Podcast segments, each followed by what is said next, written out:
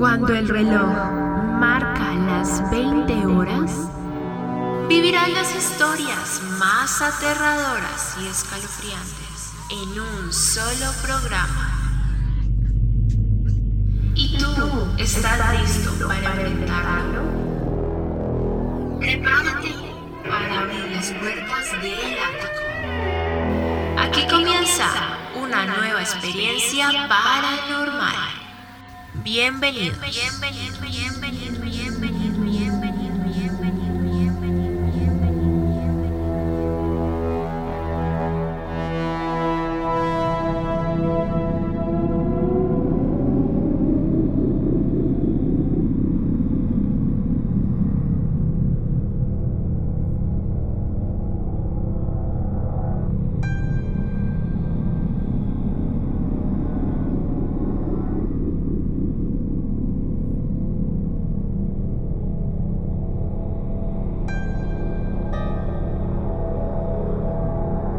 Noches, sean todos bienvenidos a una nueva transmisión de Las Voces del Ático. Quien les habla Juan Sebastián Parra y es un gusto para mí poder compartir con ustedes otro gran programa hablando de temas paranormales y de misterio que actualmente sacuden a nuestra sociedad. Esta noche les traemos un programa diferente, cargado de grandes sorpresas y con uno de los temas más polémicos de la actualidad, Anonymous. Hoy nos acompaña un gran invitado, Giovanni Bayona, actualmente periodista de Canal Caracol y con un amplio conocimiento sobre este tema. Para no dar más largas, Giovanni, muy buenas noches, ¿cómo estás?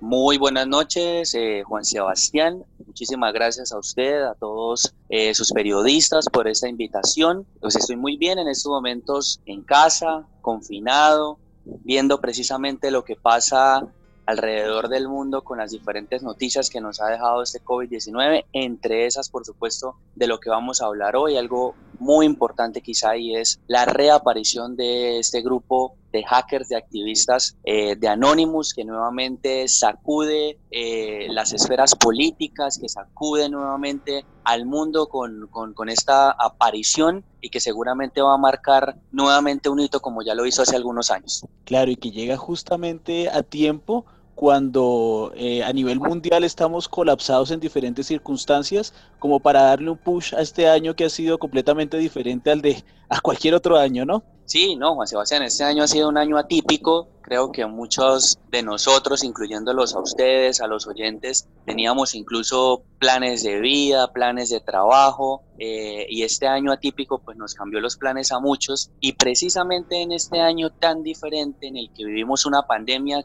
muchos de nosotros, por supuesto, nunca habíamos vivido una situación como esta, como estar en nuestras casas tanto tiempo, confinados, viendo cómo un virus eh, infecta a tantas personas, mata a tanta gente, pues llega nuevamente este grupo de activistas en un momento tan coyuntural a nuevamente a decir, aquí estamos, vamos a revelar las verdades y llega en un momento en el que Ustedes bien saben, siempre han existido diferentes eh, dudas de cómo verdaderamente funcionan los gobiernos, sobre esas supuestas mentiras que nos ocultan eh, los diferentes dirigentes. No solamente hablamos de políticos, sino de grupos económicos fuertes a nivel mundial. Y llega en un momento coyuntural, pues para reactivar además un caso muy polémico que es el tema del racismo, un tema que no es nuevo. Muy seguramente las personas más jóvenes estarán pensando que Anonymous está apoyando eh, al racismo y muy chévere y dirán, no, qué chévere que por fin llega Anonymous a apoyar al racismo y resulta que ellos ya lo vienen haciendo hace mucho tiempo, pero que nuevamente se manifiestan con un caso tan polémico como el de George Floyd eh, en, en los Estados Unidos. Claro que sí, llegan en un momento donde la gente aún más lo, los van a escuchar. Pero bueno, ya en un momento vamos a poder profundizar bien sobre el tema de Anonymous. Por ahora vamos a darle la bienvenida al equipo de la revista El Ático. Dianita, muy buenas noches. Buenas noches, Sebastián, y buenas noches para toda la familia del Ático. Feliz de compartir con todos ustedes y en especial este tema que es de verdad eh, súper interesante. Perfecto, muchas gracias, Dianita. Cielito, muy buenas noches. Muy buenas noches, Sebas, y muy buenas noches a todos nuestros queridos oyentes. Es un gusto nuevamente acompañarlos en un programa más aquí en aquí en la revista Lático y hoy hablando de este tema que la verdad ha causado una gran controversia a nivel mundial. Tienes toda la razón con eso. Pienso que en este programa vamos a poder aclarar muchas de las dudas quizás que quedaron pendientes eh, de nuestra transmisión del día lunes y que seguramente todos nuestros oyentes van a quedar encantados de poder oír. Juanpa, muy buenas noches, ¿cómo estás? Muy bien, Cevitas, buenas noches. Bienvenidos a todos nuestros oyentes de la revista El Ático. Bienvenido a nuestro invitado y bueno, una nueva emisión con un nuevo tema y aquí pendientes de cómo va eh, este proceso de este nuevo tema que, que nos trae hoy Anonymous. Vamos a ver cómo, cómo sacamos dudas, un poquito controversial, eh, misterioso también y bueno, Bienvenidos todos. Muchas gracias, Juanpa. Bueno, vamos a empezar y entrar en materia de una vez desde el inicio. Giovanni, ¿qué es o quiénes son Anonymous? Bueno, Juanse, eh, esa es una pregunta que de hecho muchos eh, en algún momento nos hemos hecho porque cuando decimos quiénes siempre tratamos de ponerle cara a un grupo que ha logrado cosas importantes como hackear incluso páginas oficiales de los mismos gobiernos a nivel mundial. Muchas personas de hecho creen que Anonymous son un grupo específico de personas que se reúnen, un ejemplo como ustedes o como yo, por alguna red social y planean cuál va a ser el próximo ataque, cuál va a ser el próximo gobierno y ahí es donde de hecho debemos hacer una aclaración y es que Anonymous no es un grupo como tal, sino que es un grupo de activistas descentralizado. Cuando digo descentralizado me refiero a qué? A que no tiene ni cara, tiene ni representación, ni tampoco mucho menos tiene algún país que los represente a ellos. Anonymous en pocas palabras, ¿qué es? Son hackers, personas que saben mucho de la informática, que de repente decidieron crearle un nombre a, ese, entre comillas, grupo para empezar a revelar supuestas verdades o, esas mentiras que aparentemente tienen los gobiernos, esas dudas que siempre hemos tenido de cómo funcionan los gobiernos, de cómo en su momento, por ejemplo, eh, murió la princesa de Gales Lady Di, cómo murió Michael Jackson, muchas de esas dudas que nosotros como seres humanos hemos eh, tenido. Entonces, Anonymous no son un grupo de 20, 50, 100 personas, sino simplemente son hackers que incluso eh, ahí es donde hay una de las dudas de, las personas en cuanto a, por ejemplo, decir que Anonymous son un, grupo de, de, personas que se reúnen en cierta parte. No, simplemente es un hacker que de repente se pone alguna máscara y tiene que cumplir con ciertas características para que pueda autodenominarse Anonymous. Entonces, Anonymous funciona de una característica y es que siempre lo hacen a través de redes sociales como Twitter. Entonces, aquí ya hay una característica principal para que, por ejemplo, podamos deducir cuál video puede ser verdaderamente de Anonymous y cuál no. Entonces, Anonymous por lo general en sus videos hace pronunciamientos eh, en los cuales distorsionan su voz, se ponen una máscara, utilizan subtítulos, esas son las características principales de sus videos, pero sobre todo hacen revelaciones de cosas importantes a nivel mundial. Incluso aquí abro una controversia a propósito del tema y es que por eso se habla tanto en estos momentos de que al parecer esos videos actuales de Anonymous podrían no ser ciertos. Y entonces vamos con un contexto rápido de cómo empezó Anonymous. Anonymous empezó más o menos en el 2003, 2004, cuando en una reunión de hackers, eh, un grupo de personas dijeron, vamos a empezar a hackear páginas del gobierno y a empezar a revelar verdades. Ellos se encontraron años después con una coyuntura que se les prestó a ese grupo de hackers, por supuesto no sabemos eh, quiénes son porque, repito, no tienen identidad,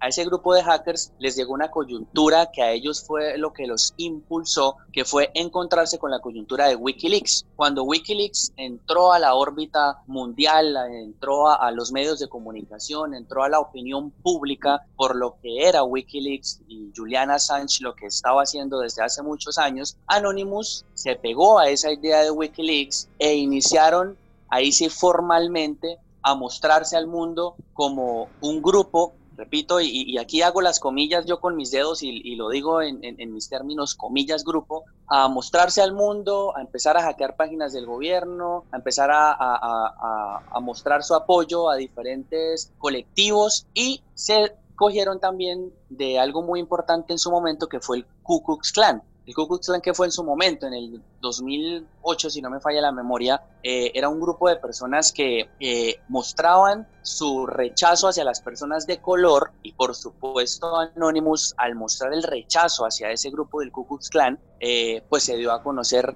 en, en, en, su momento. Creo que su momento cumbre fue en 2010 cuando ya empezaron a hacer como tal los hackeos a, las páginas de diferentes gobiernos, entonces empezaron a hackear webs oficiales del gobierno chino, en los Estados Unidos, en el Reino Unido, eh, creo que aquí en Colombia también alcanzaron incluso a hackear eh, algunas de las páginas del gobierno. Y así fue como se empezó entonces a, a fundar este grupo al cual ya incluso le pusieron una máscara, la máscara de la película B de Vendetta eh, y empezaron a darle una identidad sin dejar, repito, de ser una entidad descentralizada para tener claro que no son un grupo de personas, 50, 100, y que incluso no tienen eh, un país específico en el cual funciona. Un hacker que cumpla con las características que les dije, por ejemplo, de que su video tenga esas características principales y que haga esas revelaciones que la gente está esperando, cumple seguramente con esas características para ser parte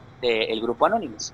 Antes de, de proseguir con, con mi compañera Dianita, que tiene una duda al respecto, eh, y, generando y profundizando un poquito más en lo que dices, que bueno, que es un tema un poquito controversial, eh, tengo una duda. ¿Por qué crees que los que están en este momento saliendo como Anonymous podrían no ser los auténticos Anonymous? O que quizás no tener sus mismos objetivos. Sí, mira, lo que pasa es que ellos se están aprovechando, digo yo, y ahí va una opinión, de, una, de un momento muy difícil, de hecho, para la humanidad, que es eh, el confinamiento producto de un virus que azota al mundo entero. Entonces, en ese momento en el que mucha, muchas personas, eh, en medio de, de, la incertidumbre, empiezan a creer en cualquier tipo de teoría, sale un grupo tan fuerte como Anonymous y que en su momento tuvo tanta credibilidad a empezar a desmontar algunas de las teorías, incluso gubernamentales. Entonces, primero ellos se cogen de, de, una, de, una coyuntura que fue eh, la muerte de George Floyd y empezaron a darle apoyo a la comunidad afro en los Estados Unidos y empezaron eh, a supuestamente revelar las verdades detrás del COVID-19 y de la Organización Mundial de la Salud, de los diferentes ministerios de salud a nivel eh, internacional. Pero a eso va el comentario de que personalmente yo no creo que sea como tal Anonymous porque eh, Anonymous va mucho más arriba. Anonymous cuando actúa lo hacen, por ejemplo, hackeando una página del gobierno de los Estados Unidos. Ellos hackean quizá el Twitter de la Organización Mundial de la Salud. Y claro, Hubo algunos eh, hackeos, por ejemplo, en Minneapolis cuando tumbaron eh, la página de la alcaldía de Minneapolis o hackearon los radios de los policías en Minneapolis, en donde pusieron una canción que es Fuck the Police, pero incluso los mismos hackers dicen que esto, entre comillas, no es tan difícil de hacer. Eh, un hacker con un conocimiento no básico, pero sí no tan grande, podría hacer eso, podría tumbar una página algo que para ellos no es difícil, podría hackear unos radios que quizá para usted, para mí o para los oyentes puede que suene algo muy uf, interesante, pero para ellos no es tan difícil. Y la operación de Anonymous, repito, va mucho más allá. Anonymous cuando ha actuado ha revelado cosas muchísimo más grandes eh, como las que lo ha hecho. Y además que han tocado temas que no son nuevos. Entonces, de hecho, he visto incluso en las redes sociales comentarios, digamos, un poco burlones, si se puede decir desde esta forma, sobre lo que ha hecho entre comillas, Anonymous, que es revelar cosas que ya se saben. Entonces hablaron del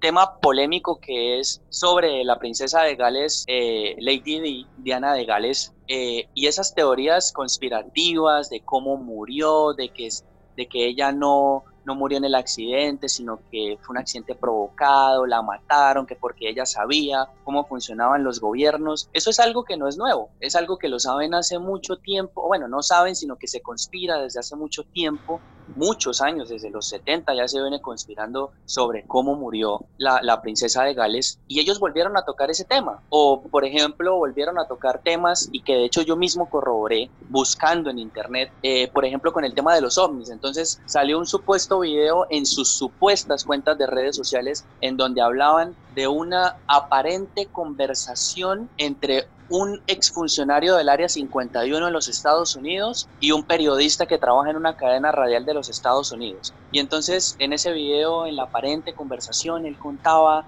que el gobierno estaba ocultando, que en el área 51 ya sabían de la, de la existencia de seres extraterrestres. Y ese video cuando lo publicaron, ellos lo publicaron aparentemente como si lo acabaran de revelar y resulta que el video es del año 2009. Entonces eso deja que entrever muchas cosas y ahí es donde va la opinión crítica de las mismas personas de que no todos se lo pueden creer y de que muy seguramente muchas de las cosas que están haciendo personas en nombre de Anonymous seguramente son falsas. Giovanni, precisamente de la mano de lo que dices, muchas personas tienden a pensar que este grupo de Anonymous eh, son integrantes de las mismas élites que no están de acuerdo con diferentes opiniones, decisiones que se toman a nivel mundial y es una forma de mostrar su rebeldía y su posición que no están de acuerdo, eh, también como una forma de, decir, eh, no voy a estar de acuerdo definitivamente y si ustedes siguen haciendo esto, pues voy a hacer lo siguiente. ¿Tú cómo ves esa parte? Pues yo digo que pese a que pueda ser cierta esa teoría, no deja de ser eso, una teoría.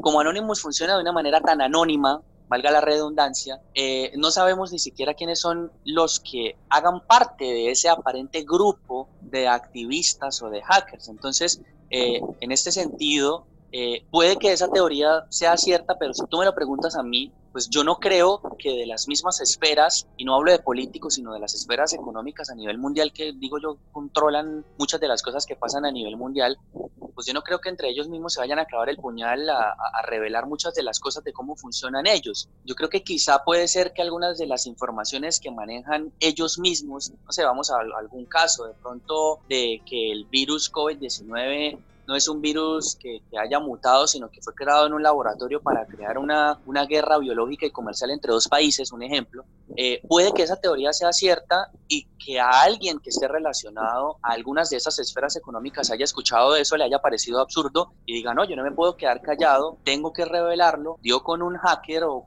con alguna persona que crea en los ideales de Anonymous y que diga, no, tengo que hablar y tengo que mostrarle la verdad al mundo. Pero recuerden que en medio de esas verdades puede también haber muchas mentiras, porque aquí va otra cosa que la gente debe tener en cuenta y es que como el tema Anonymous en su momento tuvo tanta credibilidad, se presta incluso ahora pues para sacarle provecho. Entonces yo puedo ponerme una máscara, crear un video que cumpla con las características de Anonymous, hacerme pasar por Anonymous eh, y subir un video que se me haga viral y lo que hago es generarle contenido, por ejemplo, a mi página web o a mi red social, a mi cuenta y sin yo ser necesariamente eh, pues de Anonymous como tal. Entonces, yo creo que ahí es donde la gente necesariamente tiene que ver si efectivamente eh, pues le están diciendo las verdades, corroborar muchas de la información que ellos dan. Pero repito, yendo a tu pregunta, yo no creería mucho en que ellos mismos, como lo dije de manera metafórica, se claven el puñal,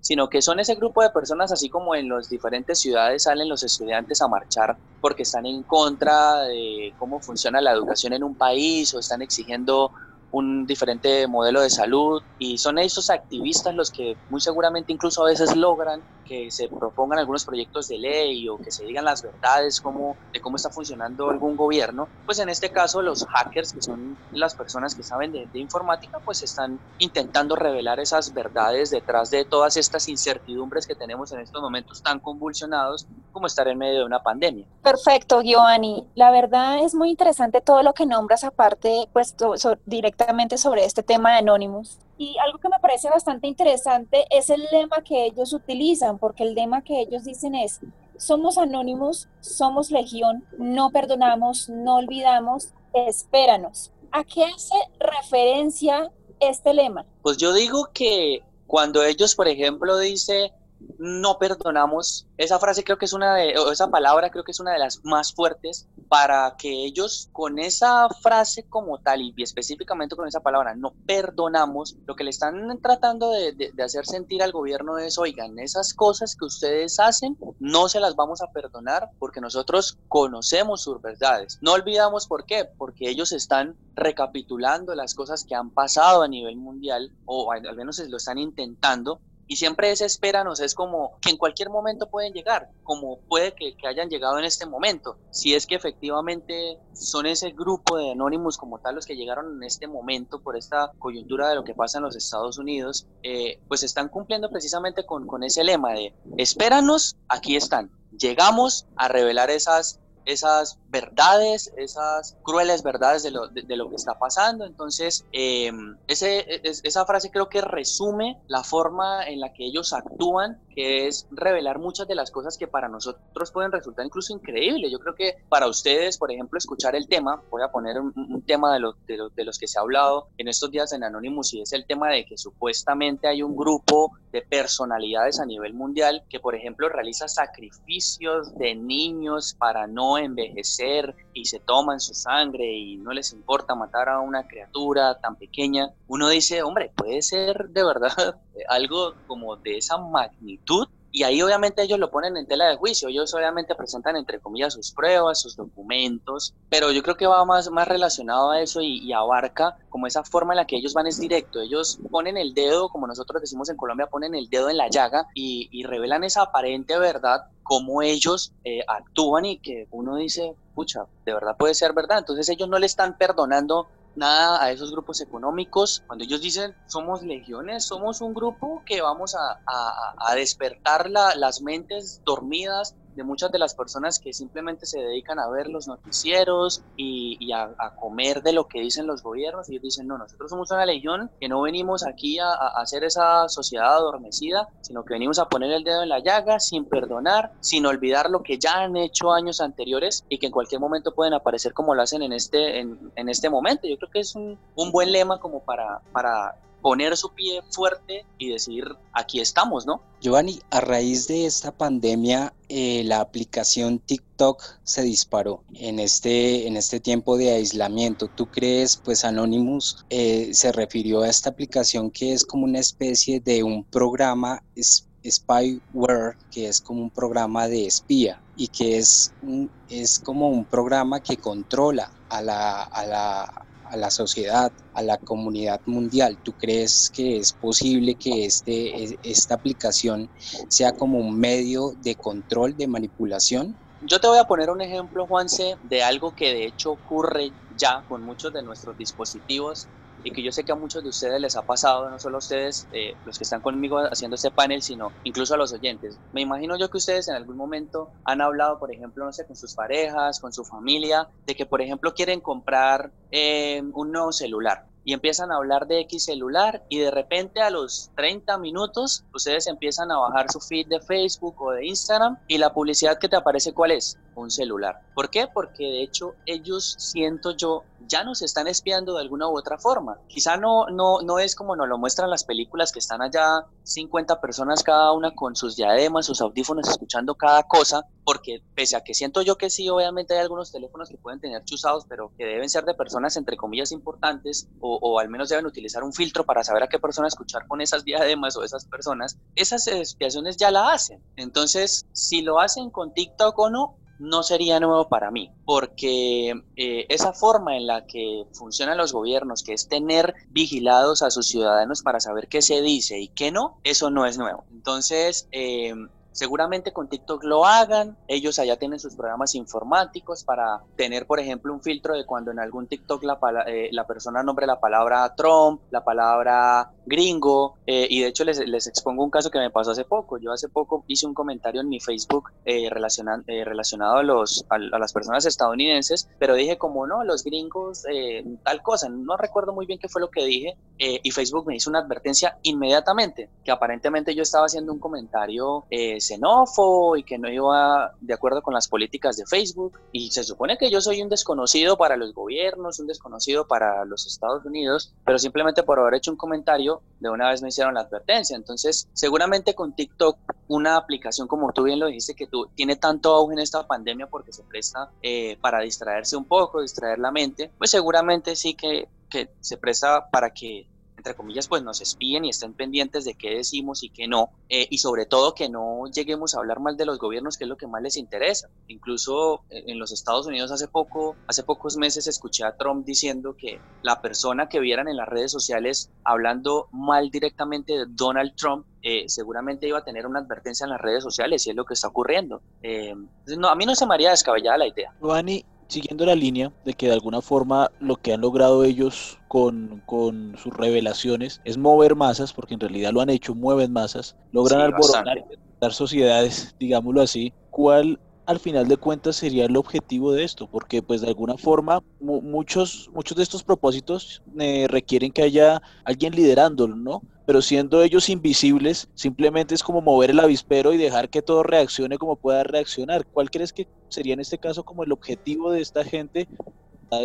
a la luz, entre comillas, ¿no? Verdades. Sí, a ver, pues si hablamos de el deber ser, de lo que es Anonymous como colectivo de hackers, activistas, el deber ser sería revelar verdades. Y cuando mueven masas es para despertar a esas personas que están adormecidas y que se dedican, como lo dije hace algunos minutos, a solamente ver noticieros y a creer en las, entre comillas, verdades que muestran las noticias, incluso lo digo como periodista, esas verdades que, mostramos a través de las noticias y lo que hacen ellos es decir, como metafóricamente, dar una cachetada a la persona y decir, oiga, eso no es lo que está pasando, eso que le están mostrando acá solamente es una cortina de humo y la verdad es ese, ese es el deber ser. Pero aquí entraría en tela de juicio algo que también podría estar pasando, digo yo, porque pues no solamente como periodista, sino como ciudadano tenemos derecho a cuestionar. Y en ese cuestionamiento yo digo, oigan, ¿y qué tal si, por ejemplo, un grupo económico que no está a favor del gobierno de Donald Trump en los Estados Unidos simplemente financió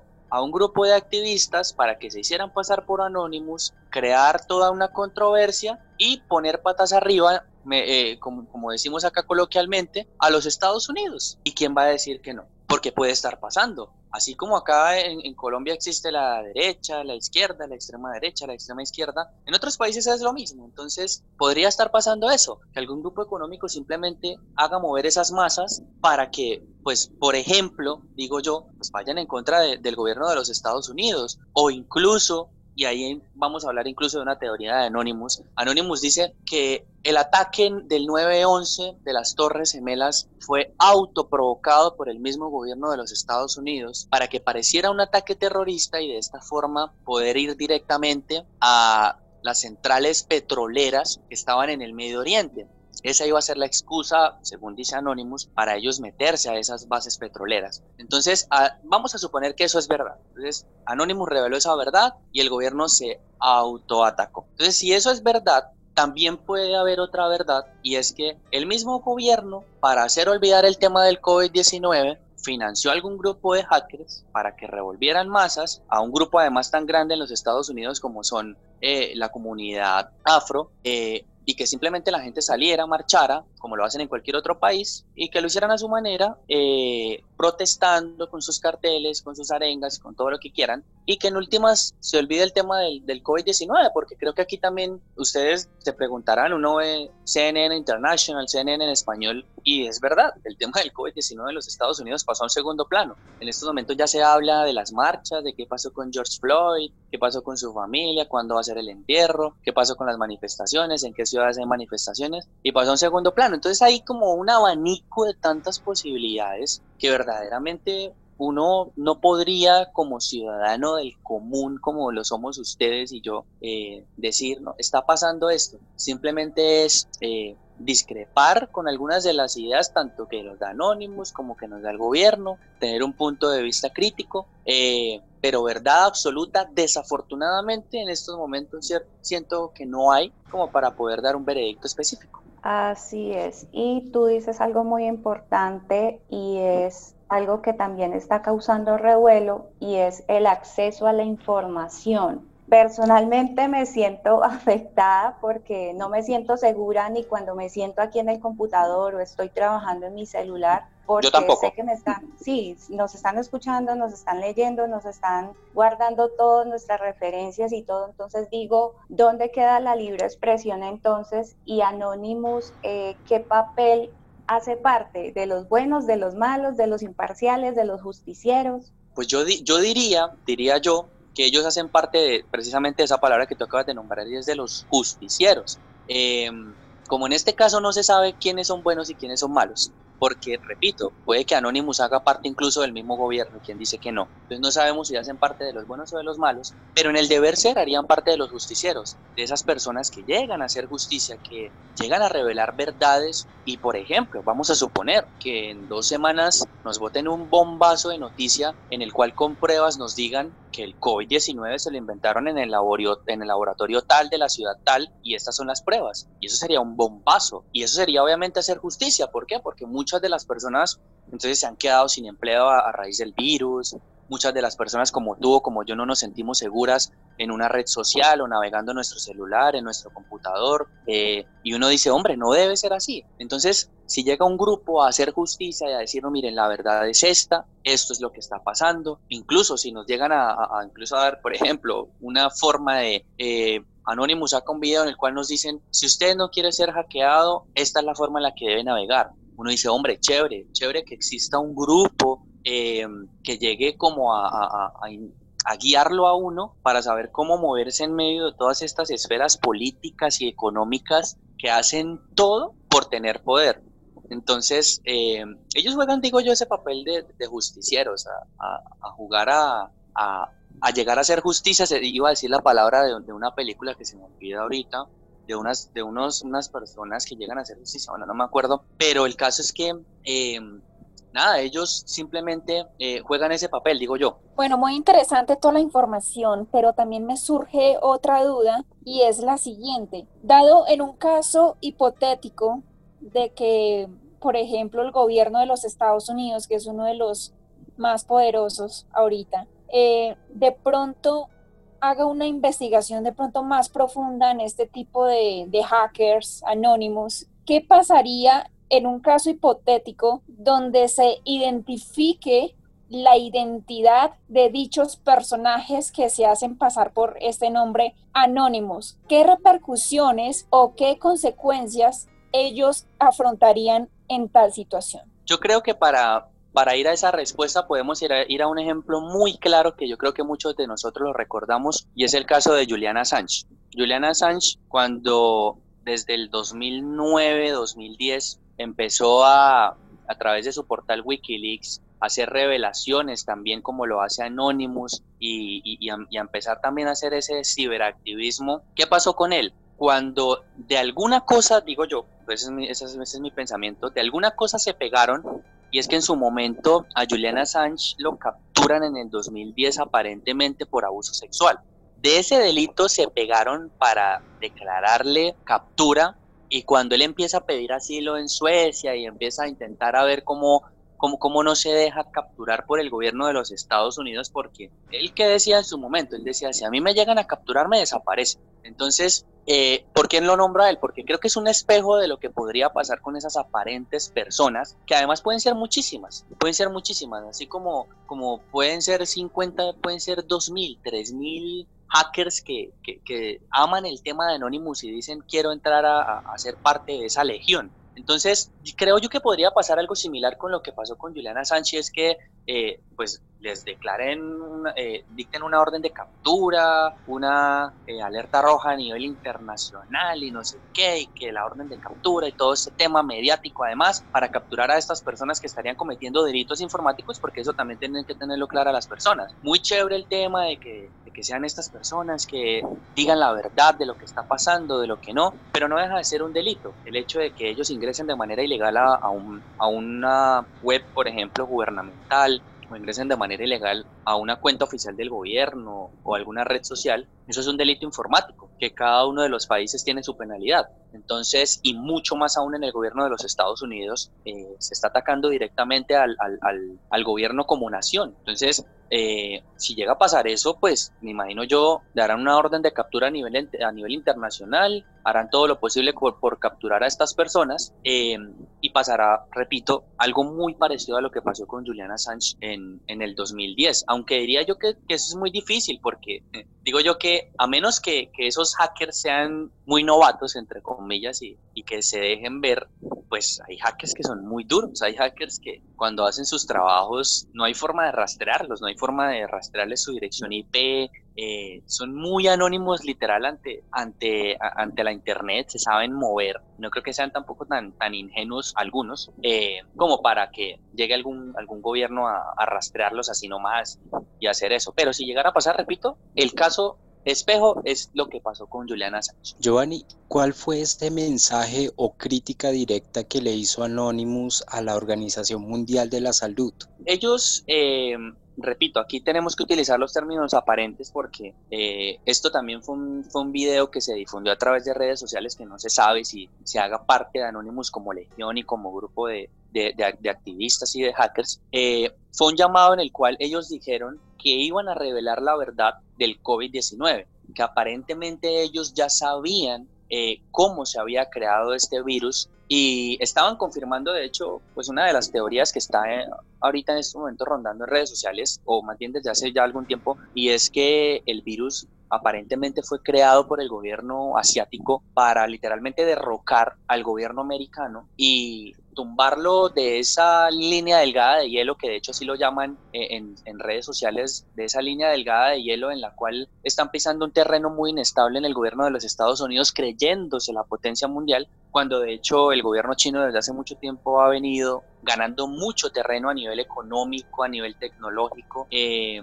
y aparentemente este sería como el, el golpe sobre la mesa, eh, pero que no dejaría de ser un virus creado, dicen los de Anonymous. Y en cuanto a la Organización Mundial de la Salud, ellos específicamente lo que dicen es que es una organización corrupta, que ellos, la Organización Mundial como tal, dice Anonymous, sabe desde hace mucho tiempo de la creación de este virus, que la Organización Mundial de la Salud sabe, o más bien estuvo incluso en comunicaciones y, y, planeando todo con el gobierno chino para esparcir, digámoslo así, el virus eh, por todo el mundo y sobre todo para que aparentemente llegara muy fuerte a los Estados Unidos y, y tumbara esa potencia y que ellos como Organización Mundial de la Salud no han actuado con el deber ser, sino que lo que han hecho es confundir a las personas. Entonces ahí ponen una teoría que es no zona loca. Eh, pues si uno se pone a ver los gobiernos, como lo dije hace algunos minutos, hacen todo por poder y no sonaría loco decir que, que, la Organización Mundial de la Salud haría esto, pero yendo a la contraparte para, para, equilibrar la cosa, pues no es algo nuevo. Creo que ustedes como yo, pues en medio de toda esta cuarentena y que uno a veces, así como está en redes sociales, también uno a veces se pone a pensar, ay, ¿por qué está pasando todo esto? ¿Qué estará pasando? Eh, no sé, que uno se pone a, a, pensar en las diferentes cosas, pues uno de hecho lo ha pensado, ¿no? Yo creo que esto debe ser creado. Entonces, pues pusieron en tela de juicio ellos como Anonymous aparentemente algo, que, algo de lo que ya se estaba hablando y es que, que, la Organización Mundial de la Salud no ha actuado bien y creo que eso lo hemos visto tanto ustedes como yo. Creo que no, no debemos ser hackers tampoco como para, para, para decir algo que, que de hecho ya sabemos y es que no, no han actuado bien en este sentido. Entonces, eh, diría yo que, que no, no, no es algo del otro mundo, sin embargo, pues sí están tomando la vocería de lo que muchos de nosotros pensamos para decirlos en las diferentes redes sociales y, y, es que pues están teniendo un mal actuar y que, repito, según Anonymous, la Organización Mundial de la Salud sabe desde hace mucho tiempo que este virus existe, que incluso, porque se llegó a hablar que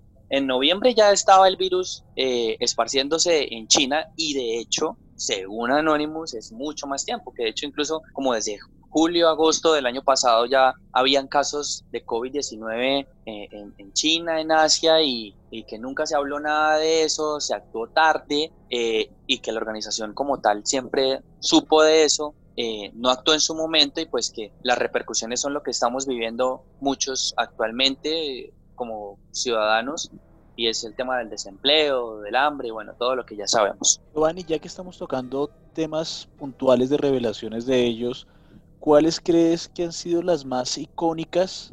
Porque pues sabemos que ahorita volvieron por aquello de, de la situación bueno, del racismo, de lo de George Floyd, pero ¿cuáles crees que han sido las revelaciones más icónicas que han tenido ellos desde el 2018 que entraron con fuerza en, en, las redes? Yo creo que la más icónica, sobre todo en este momento, eh, fue la aparente eh, lista de contactos de mm, este personaje que, se me fue el nombre en este momento, Jeffrey Epstein, ya me acordé, Jeffrey Epstein. Este personajazo, pues digámoslo, no muy conocido, pero sí muy importante en las esferas, eh, pues, eh, digámoslo, económicas y de todo este tema ya eh, de los famosos que aparentemente dominan el mundo y no sé qué. Pues en esta lista de contactos de Jeffrey Epstein aparece la aparente lista de personas que hacen tráfico de blancas, o sea, tráfico sexual, pero con menores de edad. Entonces, en esta lista de contactos aparecen muchísimos nombres, pero que de hecho aquí es donde muchas personas se les explota la cabeza cuando en esta lista de contactos aparecen nombres, por ejemplo, no muy conocido como el de Will Smith. Entonces, vamos a contextualizar rápidamente. Cuando, cuando Anonymous reveló la lista de contactos, cuando le hicieron esa revelación, ellos dijeron, se está haciendo tráfico de menores, algunos para, para explotarlas sexualmente y otros para hacer rituales satánicos en los cuales se sacrifican a los niños, a las niñas y se bebe su sangre. Esto para eh, tener eh, una vida mucho más prolongada. Entonces esto obviamente explotó la cabeza de las personas y cuando las personas se pusieron a revisar los documentos y encontraron la lista de contactos, pues creyeron que todos hacían parte de eso. Entonces eh, aquí hay, creo que hay una aclaración importante para hacerle incluso a las mismas personas, a los mismos oyentes, y es que así como un narcotraficante puede tener una lista de contactos en la cual de mil personas, 500 hacen parte del negocio y los otros 500 simplemente son amigos, no todos tendrán que ver con el negocio, pues en este caso con Jeffrey Epstein puede estar pasando lo mismo, que de esa lista de contactos tan amplia, porque Jeffrey Epstein debe conocer a Raimundo y todo el mundo, pues seguramente de esta lista de contactos tan amplia, muchos seguramente, quizás esa teoría pueda que sea cierta, eh, pues seguramente estén haciendo esos rituales, repito, el, el, hambre de poder es muy grande. Entonces pues, puede que estén haciendo esos rituales, hay unas aparentes conversaciones, unas aparentes fotos de, dichosos rituales que se han hecho, incluso en la Casa Blanca, em, pero no, todos, no todas las personas pueden hacer parte. Entonces diría yo, para ir a la pregunta puntual, que eso fue lo que explotó la cabeza de muchos, como lo que aquí, por ejemplo, podríamos poner, digo yo, y aquí hago un, comentario de lo que hablaba al principio, y es que hay, hay formas de actuar, ¿no? Como lo venía diciendo. Entonces aquí, con esta revelación, podría yo decir que sí se trataría ese video puntual de Anonymous. Em, porque esa es una revelación, digo yo, fuerte. La lista de contactos de Jeffrey Epstein, en donde se revela la aparente red de tráfico de blancas con menores de edad, es un tema bomba, es un tema bomba en Colombia y en cualquier país del mundo. Em, entonces diría yo que ese video se corresponde a Anonymous y que es lo que en este momento le dio fuerza, aparte de otro acto que tuvo mucho simbolismo además, que fue el hackeo a la red de radios de los policías en Minneapolis en los Estados Unidos. Cuando los policías estaban cada uno en los diferentes puntos de concentración en Minneapolis, eh, cerca de las 7, 8 de la noche, si no me falla, empezaron a sonar en los radios de los policías la canción Fuck the Police. Claro, cuando los manifestantes escucharon eso, pues obviamente eso genera esos ánimos de nos están apoyando y Anonymous está con nosotros. Entonces, ese, es, esos dos hitos o esos dos actos, creo yo que fueron los que, pues en este momento como tal, eh, marcaron nuevamente como de Anonymous regresó y de que seguramente muchas de las cosas que se están revelando seguramente se hacen parte de esos de ese grupo de, de, activistas. Giovanni, a mí me inquieta una cosa y es Anonymous como este fenómeno de internet, o sea, está en furor los memes, las bromas también, el volverse el protagonista, pues el Superman. A mí me gustaría entender un poco eh, sobre el impacto que va a tener esto en la sociedad y también en las futuras generaciones, porque definitivamente, como tú lo dijiste al principio, eso es algo que viene desde hace muchos años, pero que ahorita se hace más presente pues con estos casos puntuales del Wikileaks, de Donald Trump, de la pedofilia y todas estas cosas. ¿Cuál crees tú que sería como el desenlace o qué podríamos esperar eh, en nuestra sociedad con esto de, de este fenómeno tan pues sí, tan inquietante porque a todos de una u otra manera nos toca. Pues Diana, yo creo que la reaparición de Anonymous marca sobre todo para la generación de jóvenes, sobre todo, un punto y aparte. Yo creo que se encontraron con un momento muy clave para ellos y es que se encontraron con unos jóvenes que no quieren comer entero. Muchos de los jóvenes cuando no están de acuerdo con algo, como ya puse el ejemplo hace algunos minutos, salen a marchar. Entonces, si sale un grupo de activistas informáticos a decir, oigan, recuerden que Anonymous existe y que nosotros como legión, como hacktivistas, que es de hecho como ellos se hacen llamar, estamos nuevamente presentes, pues yo creo que de aquí en adelante se va a marcar ese hito de que muchas personas que incluso saben o que no sepan de las redes informáticas y de todo este mundo de la tecnología, pues van a querer ser parte de, esas redes de anónimos, porque, eh, repito, o sea, esta sociedad, sobre todo de jóvenes,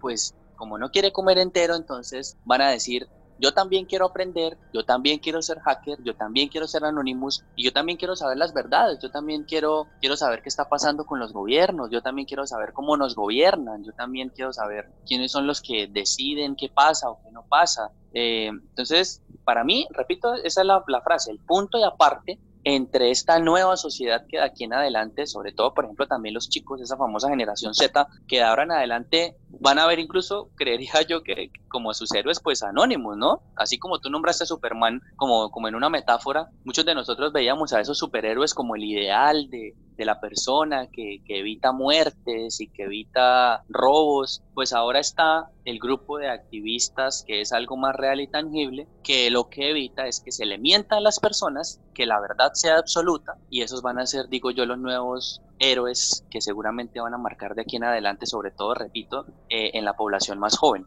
Bueno, vemos que estos hackers han tenido pues un alto impacto en la sociedad y han causado mucha controversia y eso que aparecieron desde, desde el 2003 y luego en el 2008 fue cuando comenzaron incluso a volverse más conocidos en, en, el mundo cibernético.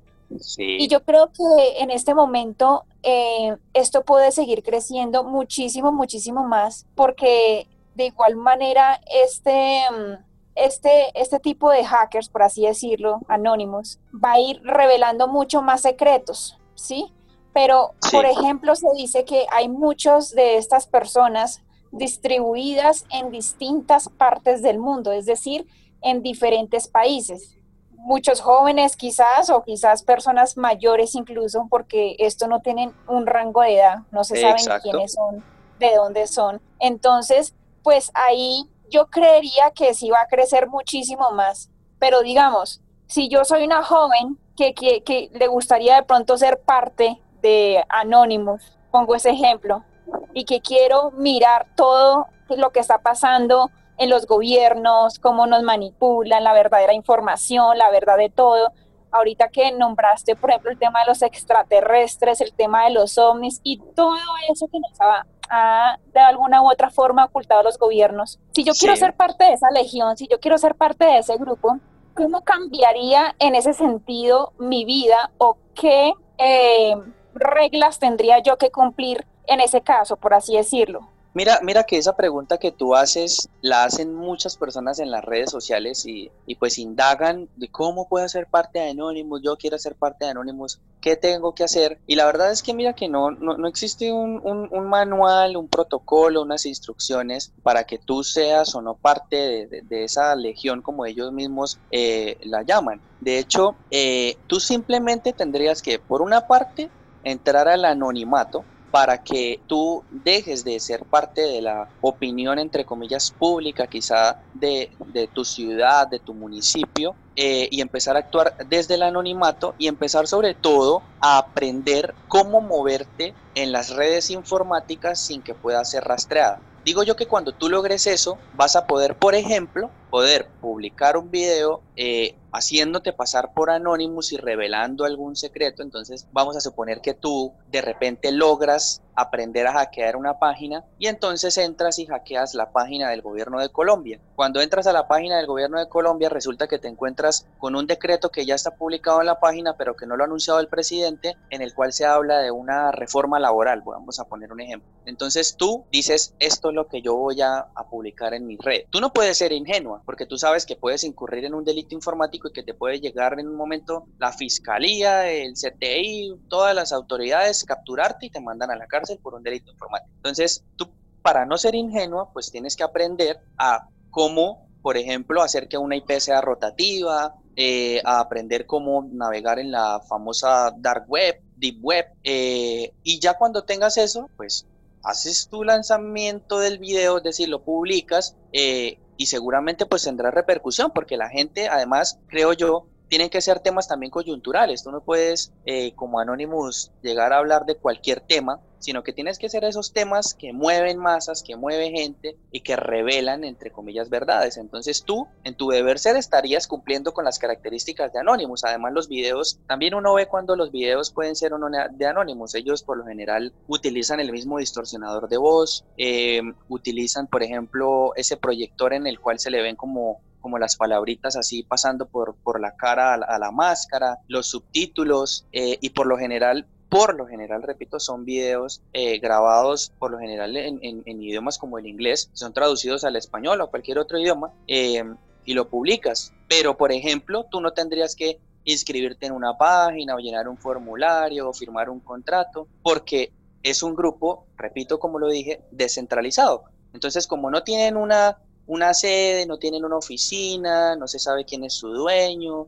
Entonces, tú simplemente es que aprendas a manejar bien las redes informáticas, que hagas tu video, que toques un tema polémico, lo publiques y diría yo, diría yo, que ya, estás, ya estarías haciendo parte de Anonymous. Giovanni, eh, ¿se podría pensar que se puede estar gestando una guerra mundial? Lo digo porque, pues yo creo que esa es como el pueblo tiene sed de justicia, de libertad y yo creo que también pues nosotros venimos como de una historia contemporánea, por ejemplo, con con Gaitán, con Garzón, que pues como nos ha dejado ese legado de ser un poco más críticos, de no ser como tan, tan conformistas con lo que nos venden los medios y también como los gobiernos, ¿no? Entonces, ¿tú creerías que de pronto se podría estar gestando de pronto una tercera guerra mundial? Pues no sé, de pronto cibernética.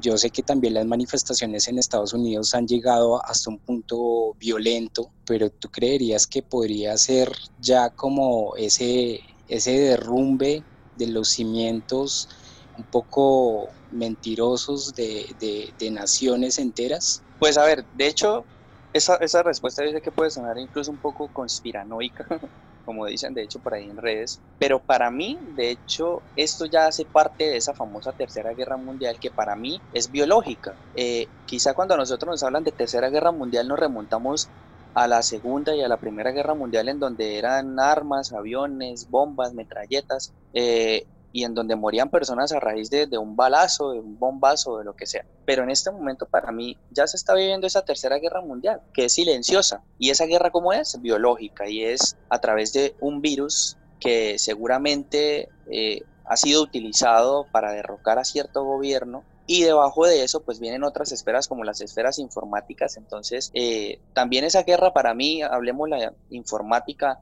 a nivel mundial pues ya existe porque quizá nosotros como ciudadanos no seamos capaces de hackear un celular, un computador, pero en realidad los espionajes ya existen. Eh, no es que no tenemos que remontar a otros países, acá el mismo ejército realiza espionajes a, a los periodistas, a los ciudadanos, a los políticos, a los grupos económicos, eh, los gobiernos espían a sus ciudadanos, y eso diría yo que ya hace parte de esa tercera guerra. Y, y, y, y si lo que queremos es hablar entonces de muertos para, para que pueda compararse con una guerra, pues muertos también hay. Mm, no sé cuántos muertos ya hay por coronavirus, no sé, 500 mil a nivel mundial y, y, eso creo que yo que, que, que, ya puede marcar la pauta de que para mí ya estamos viviendo esa, esa tercera guerra mundial biológica en la cual un virus pues nos está matando y si queremos ir un poco más allá pues podemos abrir el abanico de posibilidades de que por ejemplo como lo también lo dicen las mismas personas o o, lo han dicho grupos, creo que Anónimo no dijo esto, pero sí lo han dicho otros grupos que también hacen ciberactivismo y es que se está haciendo reducción de población a nivel mundial. Y coincide, digo yo, es como también a veces coincidencia, quizá, no, no sé por qué, pero que cada 100 años haya una pandemia y que cada 100 años mueran una cantidad de personas eh, pues seguramente no puede ser coincidencia y seguramente estamos viviendo eso que vivieron hace 100 años con la, con la gripe española en la que murió tantas, en la que murieron tantas personas, seguramente lo estamos viviendo nosotros ahorita y estamos viendo, repito, esa tercera guerra mundial biológica entre países por derrocar gobiernos, por obtener poder y de paso también podría ser para reducir la población y que pues el, el, planeta de paso no se contamine tanto, digo yo. Giovanni, ya para ir cerrando con nuestra última ronda de preguntas, esta es una pregunta un poco más personal. ¿Qué te gustaría a ti saber o qué te gustaría a ti que revelara Anonymous que no haya salido todavía al aire? Juanse, yo siempre he sido fanático sobre todo el tema de los extraterrestres. Quizá va a sonar un poco cliché, pero yo personalmente pues creo como tal en la vida extraterrestre. Yo no creo que seamos los únicos habitantes de, este universo, en este planeta. Eh, y yo creo, creo, creo, esto ya es un pensamiento muy personal, que los gobiernos yo no creo que tengan como tal comunicación con los ovnis ni nada de eso, pero sí creo que saben de su existencia. Y a mí me encantaría, lo digo en estos términos, me encantaría que en algún momento, bien sea Anonymous, que filtre algo para revelarlo, o que sea incluso el mismo gobierno el que lo revele, que existe la vida extraterrestre. Ese para mí sería un momento icónico que no olvidaré obviamente jamás, eh, pero pues que para mí sería pues genial, pues porque ya irnos a otras esferas, de, de pronto no sé, saber si existe el nuevo orden mundial y, de saber quiénes son los Rockefeller y quiénes son los no sé qué. Yo no creo que podamos ir tan allá, digo yo, porque creo yo que eso ya se sale de nuestras, de nuestras esferas de alcance, porque esos, para mí esos grupos económicos sí son los que verdaderamente ponen la parada de lo que pasa a nivel mundial digo yo, quizás suene, repito, conspiranoico, lo que quieran, pero pues es, mi pensamiento. Eh, y no creo que, vayan a revelar algo, algo así, que de pronto a veces es lo que quizás esperaría la gente, o que revelen, no sé, la verdad del coronavirus. Pues para mí, para mí personalmente, si dicen que el virus fue creado o no, pues bueno, no, no, no me aportaría a mí como tal tanto, porque si dicen que el virus fue creado, pues simplemente reforzarían una teoría que yo ya había escuchado. O si dicen que no fue creado, pues uno diría, ah, no, pues qué embarrada, murió mucha gente por un virus que se les descontroló a los gobiernos. Pero si revelan algo así de la vida extraterrestre y esto, sería genial. Giovanni, en eso que dices, eh, se me viene a la mente la cantidad de bulos que son esas falsedades articuladas que se muestran deliberadamente y que son percibidas como verdades eh, se me viene a la cabeza el hecho de los peligros, los pros y los contras que encontramos con este tipo de situación. ¿Qué le recomendarías a nuestros queridos seguidores, oyentes, lectores frente a los cuidados o lo que pueden hacer a la mano para cuidar su información y no caer en manos del Anonymous o del X o del Y justiciero? no, pues yo diría, a ver, en cuanto a, navegar, yo siempre he dicho que en las redes sociales se tiene que tener mucha precaución con lo que se dice eh, y lo que no se dice. Incluso yo mismo lo he tenido que aprender y es a no opinar abiertamente, abiertamente sobre tantas cosas. A veces la gente expone sus puntos de vista abiertamente que, a ver, en el deber ser, estamos en un país en el cual la libre expresión es un derecho, todo lo que sea, pero eso no ocurre, eso no ocurre y hablar tan abiertamente a veces puede ser un problema. Entonces yo le recomendaría a la gente que tenga mucho cuidado con, con, lo que dice como tal en las redes sociales, que tengan además mucho cuidado con, con, con, la forma en la que navegan, porque a veces pues la gente no cree que, que lo que está viendo en internet, lo que está navegando, lo que está escuchando, lo pueden estar sabiendo otros gobiernos. Entonces, que, que, tengan mucha, mucha precaución en cuanto a la forma, a la forma de navegar, pero que siempre, eso sí es un consejo creo muy importante y lo digo ahí sí como periodista, que siempre contrasten la información, siempre hay que contrastar. Incluso la misma información que nos da el gobierno, intenten contrastarla a su manera. Lean, no cualquier portal es, es un proveedor de información. Yo veo a mucha gente compartiendo en internet, por ejemplo, eh, no sé, algo que diga, eh, así se creó el coronavirus y lo comparten de algún portal web que se llama eh, mentiritas.blogspot.com. no sé qué. Y uno dice, hombre, pues al menos se va a compartir algo, compártalo de un portal serio, de algún portal de noticias serio, corrobore la información, lea, siempre contrasten esa información que nos dan para que no coman entero. Recientemente también se ha hablado sobre algo que les estaba, les estaba comentando al principio, en la anterior pregunta, y es que está regado por varios países del mundo. En Colombia, en nuestro país, hubo algo muy impactante de este grupo Anonymous que precisamente ocurrió en el año 2011. ¿Qué ocurrió? Anonymous hackeó la cuenta de Twitter del expresidente Álvaro Uribe Vélez y también hackeó la cuenta oficial de Facebook del presidente Juan Manuel Santos. Sí.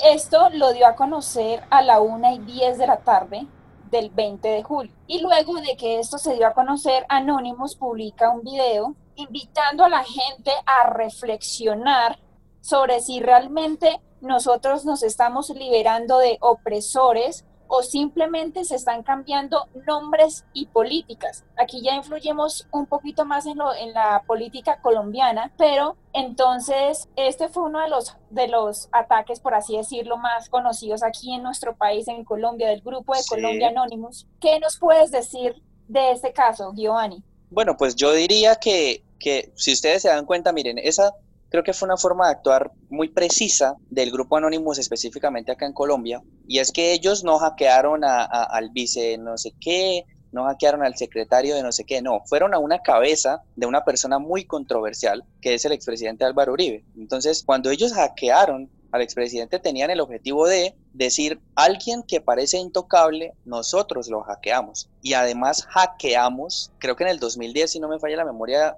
eh, Juan Manuel Santos era presidente, y hackearon al presidente de la República de Colombia. Entonces, con eso ellos, ¿qué, hicieron? Creo que en ese momento no, no, revelaron como tal información, sino que simplemente hackearon sus cuentas, hicieron algunos trinos que además después fueron borrados, eh, pero lo que hicieron fue decir, fuimos capaces de hackear las cuentas de dos personas muy importantes en las esferas. Y cuando ellos dicen que creemos conciencia y esto, es lo que les dije hace algunos minutos, es diciéndole a la gente, despierten, despierten, no crean en todo lo que les dicen los gobiernos, no crean en lo que le dice, en este caso, el expresidente Uribe, no crean en lo que les dice Juan Manuel Santos. Despierten que una legión como nosotros, si pudimos hacer algo tan icónico como hackear la cuenta de, alguien, repito, que parece intocable, pues seguramente ustedes como ciudadanos también pueden empezar a hacer su activismo, a hacer sus marchas, a hacer todo lo necesario porque la verdad siempre esté por delante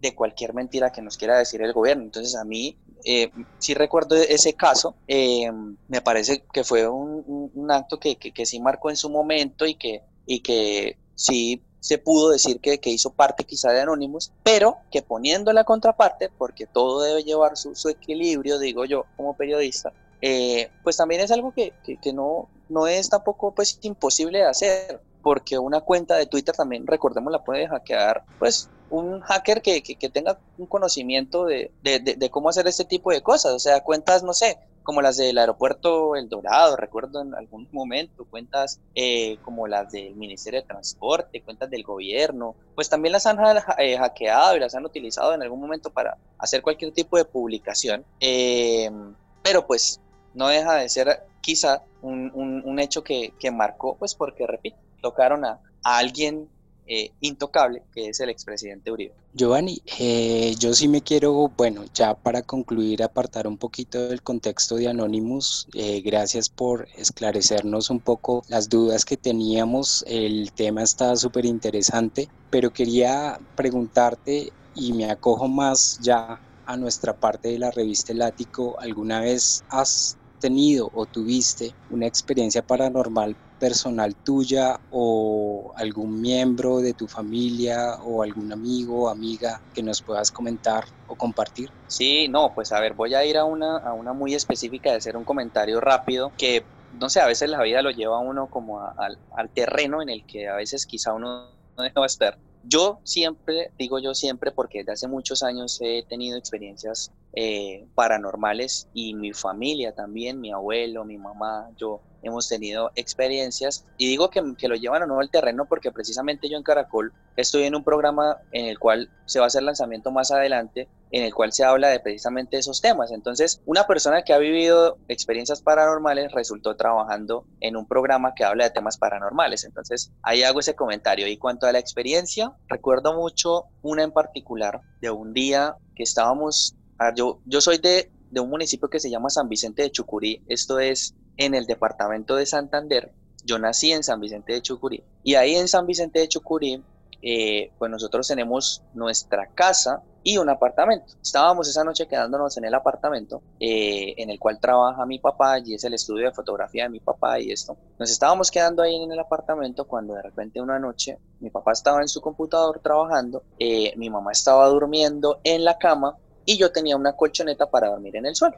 Yo estaba durmiendo en la colchoneta, muy tranquilo, cuando de repente abrí los ojos y vi que mi mamá estaba al parecer teniendo unas pesadillas. Eh, empezó a mover las manos, se sentía como intranquila y a mí obviamente me dio miedo, yo estaba más pequeño, no sé, tendría unos 12 años quizás. Eh, y mi mamá, repito, se sentía intranquila cuando de repente ella se sentó, estaba acostada durmiendo, repito, se sentó. Estaba muy asustada y yo le pregunté, mami, ¿qué pasó? Me dijo, no, no, nada, nada, tranquilo. Obviamente por no asustarme, ella no me dijo nada en el momento, pero sí llamó a mi papá. Amor, ven. Entonces cuando mi papá llegó, ella eh, pues le susurró lo que le había pasado. Le dijo, amor, me asustaron. Escuché yo en medio del susurro. Cuando de repente eh, ella le estaba contando eso y ¡pum! Escuchamos un sonido detrás del apartamento, en donde queda un garaje. ¡Pum! Sonó durísimo. Entonces nos miramos los tres y yo, ¿qué, fue eso?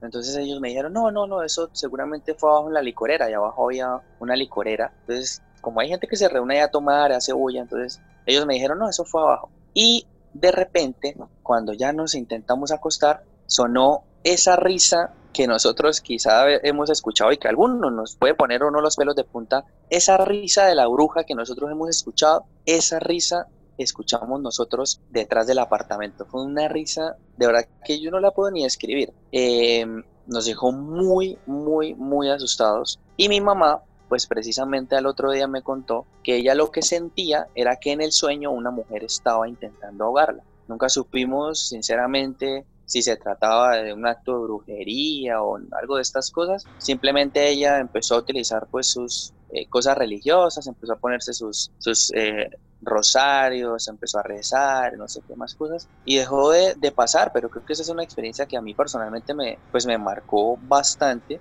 Y también una, que así la cuento a grosso modo, un día en la casa de mis abuelos, ellos estaban durmiendo y yo me quedé en la sala solo y, y yo pues como estaba más pequeño yo dormía como tal con mis abuelos a veces. Yo iba a la casa de mis abuelos a quedarme y un día bueno, más bien ese día que, que, estaban ellos durmiendo y que yo me estaba quedando en la casa de ellos, estaba en la sala y yo estaba a oscuras, todo estaba apagado y lo único que yo tenía era mi celular. Y yo estaba ahí con mi celular chateando y eso, cuando de repente al oído sentí como la presencia de alguien y al oído derecho mío me susurraron la, la frase a dormir.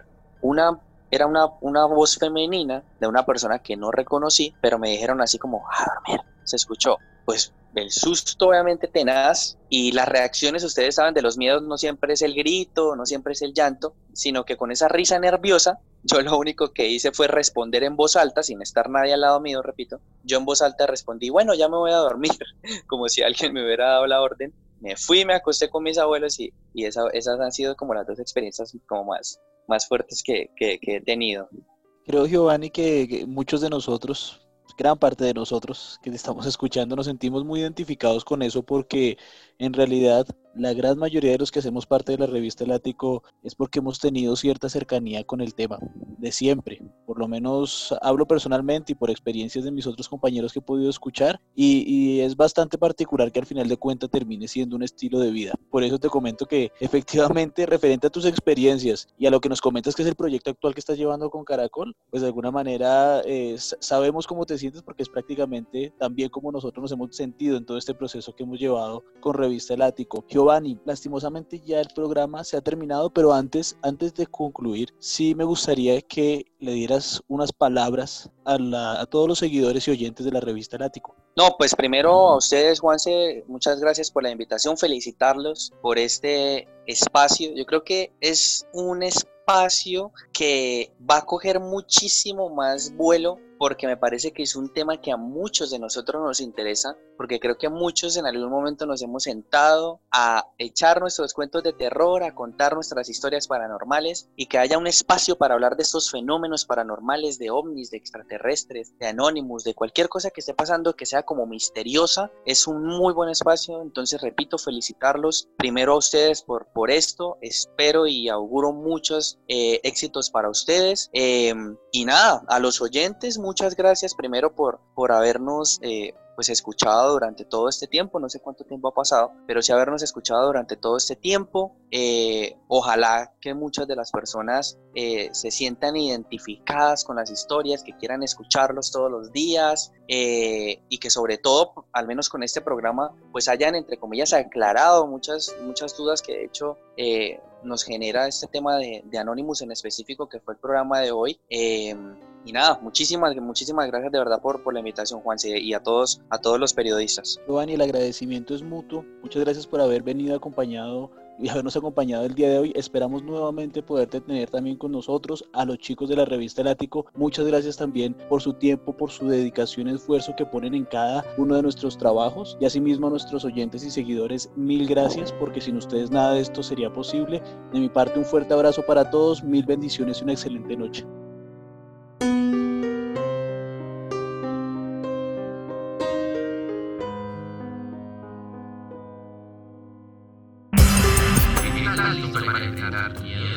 El Ático te trae el mejor contenido paranormal, entrevistas, relatos y mucho más. Adquiere la revista en nuestra página web revistalático.com.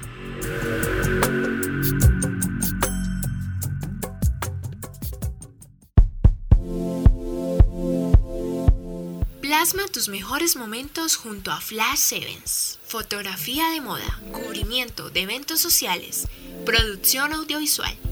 Flash Sevens, un espacio para transformar la fotografía en elegancia y arte. Comunícate 317-721-26.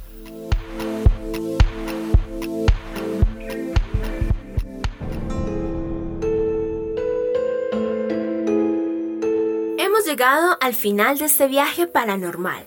Escucha este y más contenido en nuestras plataformas Spotify y Deezer. Encuéntranos como las voces del ático y en nuestro sitio web como revistalático.com.